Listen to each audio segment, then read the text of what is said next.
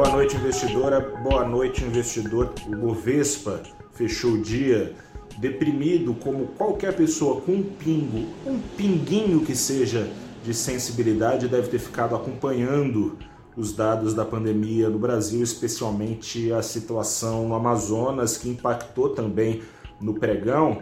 Deprimido o Ibovespa nessa sexta-feira em 2,54% no fechamento, por pouco, não ficou abaixo dos 120 mil pontos. O dólar comercial, num dia clássico de fuga de riscos e busca por proteção, subiu hoje 1,93% aos R$ 5,30, diminuiu a queda que era grande ao longo da semana para 1,92% no acumulado de cinco pregões. Como eu dizia, teve essa situação é, em Manaus, impactando sim. É, o pregão, mas antes de falar dela, eu vou falar um pouco da cena geral no mundo que já foi pró-aversão ao risco, afinal de contas, a pandemia é em todo mundo. E foi batida a marca de 2 milhões de mortes em todo mundo, de acordo com a MS.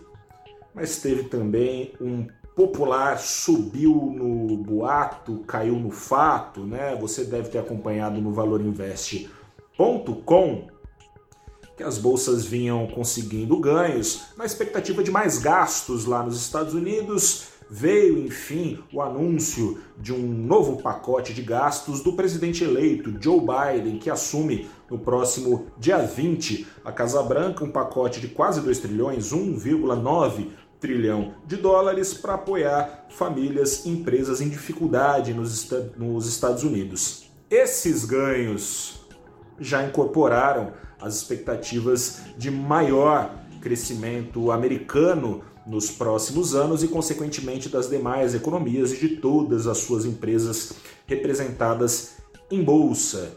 Foi dia de cair no fato, incorporando os riscos, incorporando a parte meio vazia do copo. Se gastos serão feitos, embora os americanos tenham uma fabulosa máquina de imprimir dólares, esses gastos também precisarão de alguma forma, cedo ou tarde, no médio, longo prazo, é, serem pagos com a cobrança de impostos, né? Assim que a sociedade se mantém lá nos Estados Unidos. Não é diferente, é o país mais rico do mundo, mas é uma sociedade que funciona como as outras, gostemos ou não, pagamos impostos para a sociedade se manter conforme maior a participação do Estado, maior essa cobrança de impostos. Isso está sendo incorporado nos preços, também está sendo incorporado nos preços alguma dificuldade prevista para aprovação desse pacote de Joe Biden, embora ele tenha a seu favor uma maioria democrata, são dois partidos só lá nos Estados Unidos, o que você deve imaginar, né? São dentro de cada um dos partidos, né, predominantes, muito predominantes, democrata e republicanos, há várias nuances, há várias alas, as alas mais fiscalistas,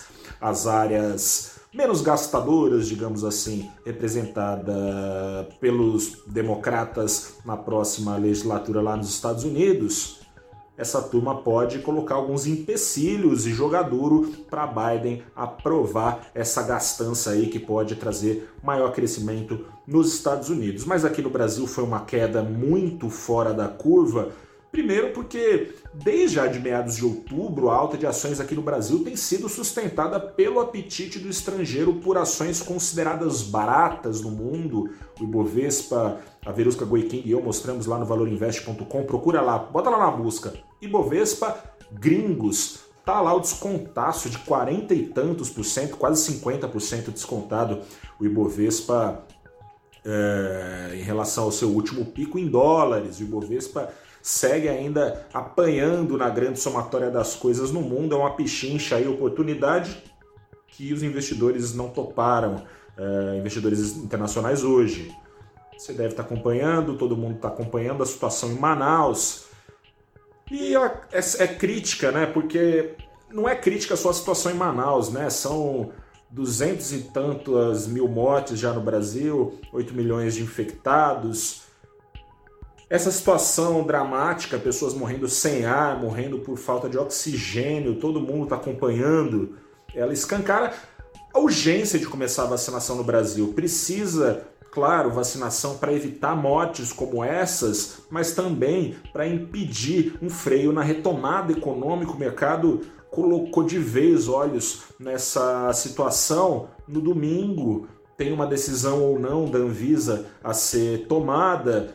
A semana foi recheada de, de incertezas em relação a isso não se sabe quando vai ser o dia D, hora H ao certo, não tem pronunciamento oficial até agora do Planalto. Teve uma declaração ontem do ministro da Saúde, Eduardo Pazuello, a prefeitos, falando que o dia D é a próxima quarta-feira, dia 20, a hora H às 10 da manhã, mas não está marcado.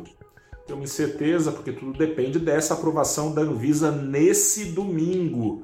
O Instituto Butantan disse ter entregue eh, os dados necessários, os últimos dados. A Anvisa falou que esses dados não bastam, tá tudo muito incerto. Seja como for, tá marcada a avaliação eh, no domingo para a liberação emergencial das vacinas feitas pelo Instituto Butantan em parceria com o laboratório chinês Sinovac, da Coronavac, e também vacinas Oxford AstraZeneca, feitas eh, em parceria com a Fiocruz aqui no Brasil, as vacinas feitas lá no Reino Unido.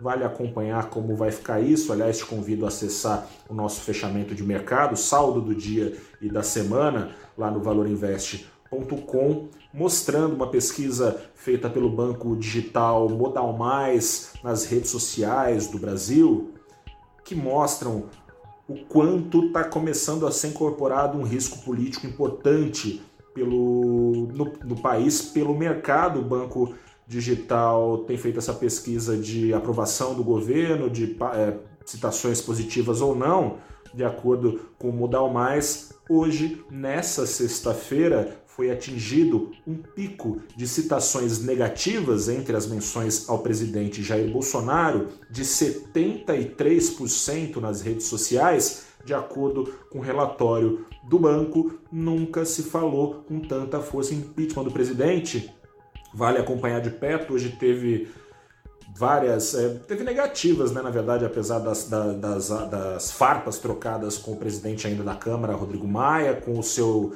é, talvez sucessor, apoiado por ele, Baleia Rossi, farpas de sempre, né, com o governador João Dória. Vamos ver, né, o que acontece.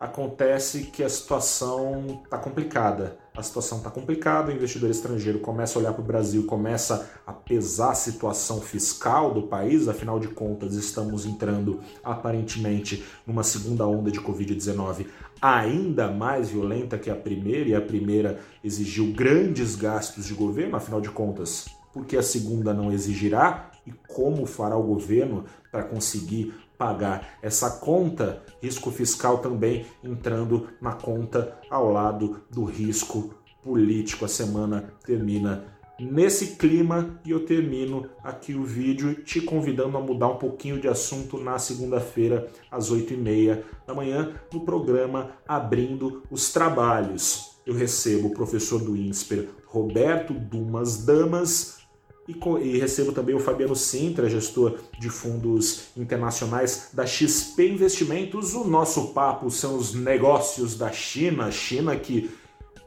muito embora tenha tido um surto é, de Covid-19 oficialmente, com mais de cento e tantos, um pico de, é, de, contágios por lá e uma morte, o que não acontecia há seis meses na China, oficialmente, por causa da Covid-19, a China já está com taxas de crescimento comparáveis aos do, às do pré-pandemia.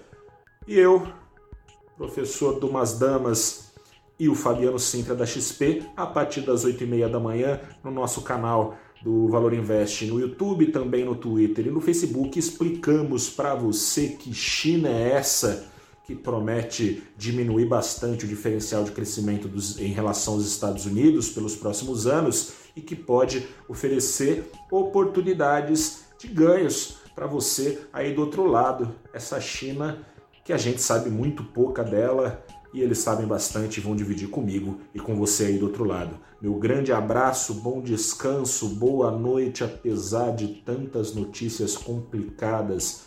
Como falo aqui várias vezes, se cuide, cuide dos seus. Grande abraço, até a próxima, com saúde sempre e tchau.